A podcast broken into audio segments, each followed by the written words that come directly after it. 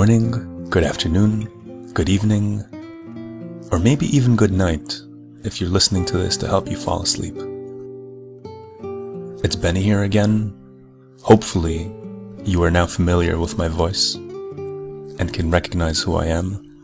It is not my first appearance on this podcast, and it won't be my last.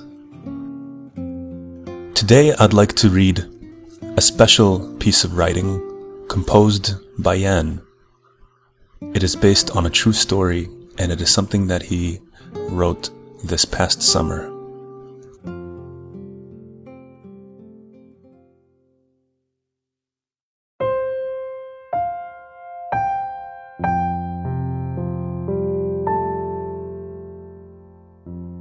He noticed her a long time ago, but was so afraid to get in touch. He asked the Greek guy who was good at flirting to get him her name, so he could at least greet her with the slightest and humblest indication of affection. Many thought this half German, half Hungarian guy too old for a relationship with such a delightful girl who would sit by the pond of her university to feed the carp by dawn. To him, the sublime lustration of this picturesque scene insulates him from the noise of a secular world, and he would declare no religion on himself. Any intrusion of it would be flippant. His mind is of course not at tabula rasa. He often thinks of the simplest action of holding her hand, the very idea of laissez-faire, ironically like the capitalism he often critiqued among his friends. She is Russian, and he learned that Russian girls are tough, but he can only speak German, English, and his favorite, French. He is deeply in love with her, like his feelings for the French language. How could he date her? He's a middle-aged man and jobless, residing in his own small world, many would say. The abeyance of his thought of this Russian girl freed him as she stood up and readied to walk away. For the first time, he said hello with her name. She smiled back and left, as if someone was awaiting her to reunite. He glanced at the lonely pond and said to himself, laissez-faire.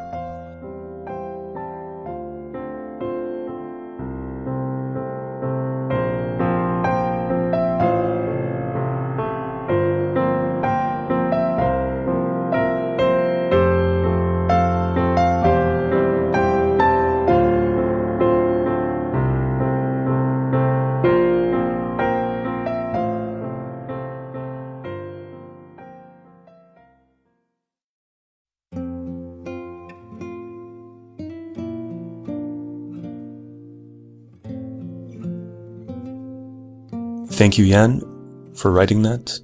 I enjoyed reading it. A couple of things. If you noticed, I pronounced laissez-faire the English way, laissez-faire. I'm not an expert in French, although it is a language that I'm currently learning, but the French pronunciation would be laissez-faire, laissez-faire. In English, we pronounce it as laissez-faire. This happens a lot. Whenever we borrow words, these are called loan words. Whenever we borrow words from other languages, we anglicize them, which is to say, we insert the English pronunciation over them because it results in the more natural sound to speakers of the English language. And so something like laissez-faire we would never have the r, r. In English, we only have the r, r, r, r. So we would say laissez-faire, faire, faire, rather than faire, which would be the French way. I'm not a native French speaker, so my pronunciation isn't perfect, but it's good enough. Another thing is, this is not the only common French expression or word that you would see in the English language. There's other ones. For example, au naturel, that would be the English pronunciation. The French pronunciation, au naturel, which means in a natural state, which actually means naked. When we say that somebody is au naturel at a beach, it means that they're naked, they're not wearing any clothes. Contrast au naturel with au naturel. It's not the same, but again, seeing that we're pronouncing the word in English, we would impose the English way to pronounce the word, at least what we think it would sound like if it was an English expression, and kind of anglicize it, make it English sounding.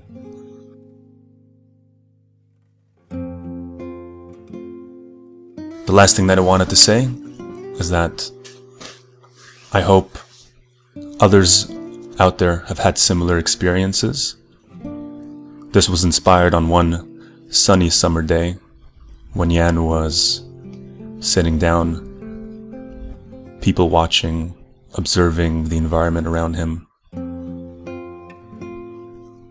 I hope that my dear listeners would also have similar moments in their life, moments of reflection and beauty, when they find themselves sitting outside beside a fountain, reading a nice book, drinking a coffee, and let their mind wander and escape and create its own reality. Maybe you're watching a couple as well. You'd never really know what the nature of the relationship is or what they're talking about. But it's fun to be able to create your own narrative, almost like a play inside your own head.